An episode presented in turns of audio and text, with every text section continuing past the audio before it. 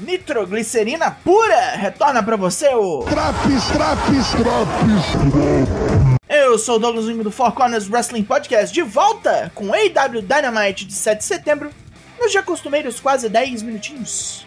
Triste voltar logo nessa zona aí, mas vamos lá, né? Tamo aí.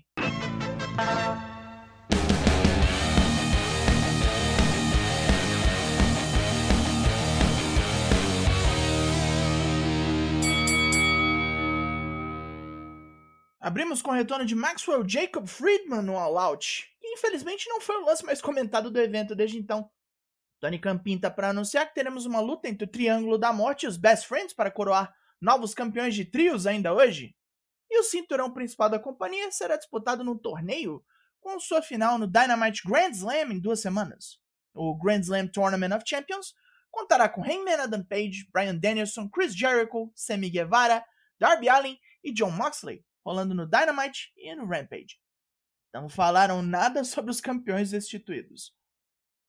MJF vem ao ringue e dá uma enrolada no público, elogiando a cidade de Buffalo. Ele falou do torneio pelo cinturão principal que vai rolar e diz que é perfeito, porque ele não vai precisar nem fazer esforço para ganhar. É só esperar alguém vencer, usar o seu cassino chip e matar o cara. Fora isso, Tony Khan o pagou uma bela grana. A EW precisa de liderança e ele é perfeito para isso. Seria um líder melhor que Moisés. Ele é melhor do que todos e sabe disso. John Moxley sai pro ringue depois desse papo xingando a mofaldinha de saco de bosta.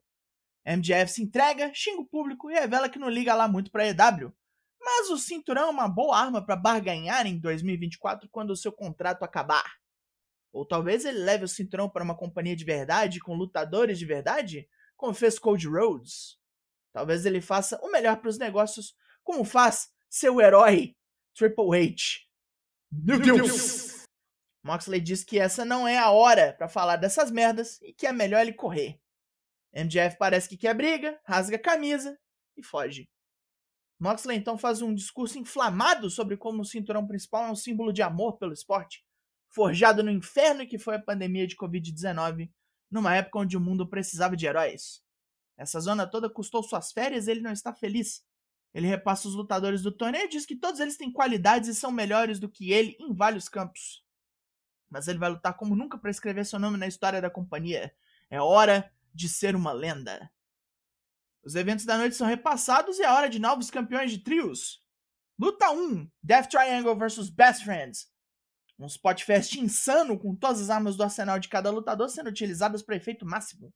Os três amigos apanharam loucamente. Danhausen tenta ajudar amaldiçoando Alex Abrahantes e lhe dando um socão no saco, mas Peck o manda pra casa do caralho. Chuck Taylor e Trent Beretta dão uma puta demonstração de força quando pegam Penta e Fênix num Alpha Waffle e num Strong Zero, respectivamente. Orange Cassidy comanda a carga da Brigada Ligeira, mas o Triângulo responde com um Super Kick triplo e um Canadian Destroyer triplo. Fênix e Penta se lançam em Trent e Cassidy fora do ringue, enquanto Peck mata Chuck com Black Arrow. Puta boa luta. A Dark Order comenta de sua situação ruim atual, já que estão todos machucados e fora de ação. Eles são interrompidos por José, o assistente.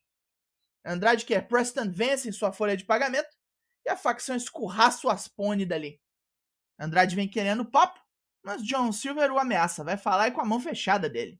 Depois da luta que coroou Tony Storm como campeão, Jamie Hater e a Dra. Britt Baker estão brigadas. E na toada de luta de mulher, vamos de fila para entrar na fila.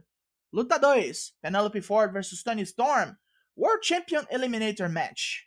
Tony apanha para um caralho, Penelope tortura campeão por bons minutos, até a Tonya Toró reagir e pegar o oponente no erro, revertendo um Northern Light Suplex num DDT. A 2.0 reclama de Hook e Jackson Bronson, cantor do tema dele, que os atacou na hora zero do all-out. O rapper avisa que se os canadenses aparecerem no Dynamite Grand Slam, vamos ver como é que a banda toca. Swerve interrompe o rap ruim dos Acclaimed e o público se vira contra ele.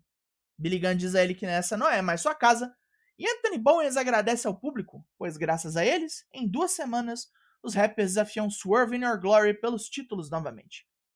Chris Jericho comemora sua vitória no All Out, está mais jovem do que nunca derrotou Brian Danielson e quarta-feira o fará de novo, já prevendo que o dragão ganha hoje.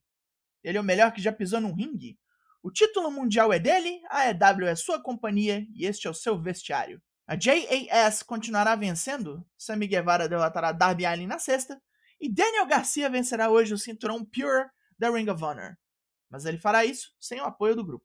Luta 3: Tony Nese vs Wardlow pelo título TNT. Três powerbombs seguidas. Boa noite. Smart Mark Sterling tenta atacar Wardlow depois da luta e Josh Woods o salva da morte. Wardlow pega o microfone e fala do pessoal da internet falando que seu momento passou. Wardlow lembrará a todos, na EW e fora dela, que é um monstro. Luta 4. Brian Danielson vs Hangman Adam Page, pelo torneio Grand Slam. Brian trucida o cowboy desde o começo, arrebentando seus joelhos e braços para impedir o Bookshot Lariat. Hangman reage na grosseria mesmo ferido, mete até um Death Valley Driver. Quando tenta um Dead Eye, seu braço falha Brian aproveita para dominar a luta de novo, chutando Hangman com força total. O cowboy pega Brian na empolgação e sobe no corner com ele para aplicar um Somersault Slam.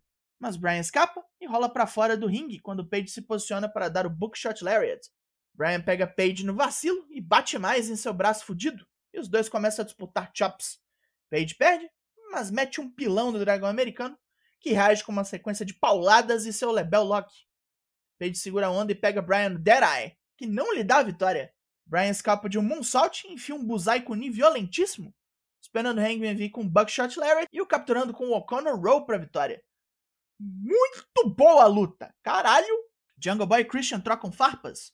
A promessa de uma revanche entre os dois jaz no horizonte quando o velho tiver com um braço utilizável. Jungle Boy ameaça arrancar anos da vida do rival e também promete vingança contra Luchasaurus. Stokely Hathaway iria começar uma explicação de suas ações no domingo, mas um oficial o impede, falando que tem pouco tempo de programa. Stokely diz que quando o microfone está em sua mão, o funcionário deveria respeitá-lo como a seu próprio pai, enfia nele o microfone na cara e ordena sua facção que destrua o pop trabalhador. Claudio Castagnoli e Dex Harwood se enfrentam no Rampage pelo título mundial da Ring of Honor.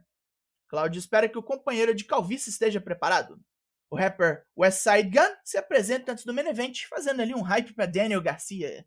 Seu oponente chega logo após. Luta 5: Daniel Garcia versus Wheeler Yuta pelo título Pure Rules da Ring of Honor. Daniel Garcia começa apanhando e usa seu primeiro rope break para jogar Yuta fora do ringue. Daí começam várias competições: chops, suplexes e tapas. Garcia encaixa sua submissão Dragon Tamer em Yuta, fazendo com que ele gaste um rope break. Yuta dá nele um soco de mão fechada, ganhando uma advertência. Garcia aplica o Dragon Tamer de novo. Yuta tenta escapar puxando o pescoço, mas a pressão nas costas é tanta que ele acaba desistindo. Brian Danielson sai para comemorar com o novo campeão, mostrando-se inepto em colocar o cinto nele. Chris Jericho sai possesso com a cena e rola aquele climão. Devolve meu filho aí, porra! Fim de show. Pontos positivos. Tonho Cão botou tudo no lombo de seus funcionários confiáveis e eles entregaram um bom show, apesar da turbulência na companhia. MJF de volta para ser o um monstro repulsivo de sempre. Moxley cortando promo de esperança, um spot fest animal com os vencedores certos para abrir, um combate fumegante entre Brian e Hangman e uma luta Pure Rules bem boa. Pontos negativos. Wardlow podia ter dado um squash em alguém que não rendesse uma luta boa, né? E a luta das mulheres foi complicada porque a Tony Storm precisa dar uma garibada no arsenal. Os golpes dela não funcionam mais tão bem no atual porte dela. O AEW Dynamite dessa semana ganha nota 7 de 10. E acabou esse Drops. Foconas faz live toda terça e quinta, sempre às 8. Chega aí, vem ver a gente mais tarde.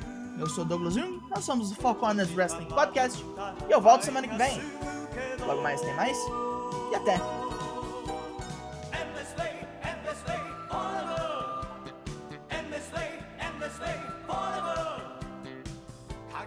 ないこの道を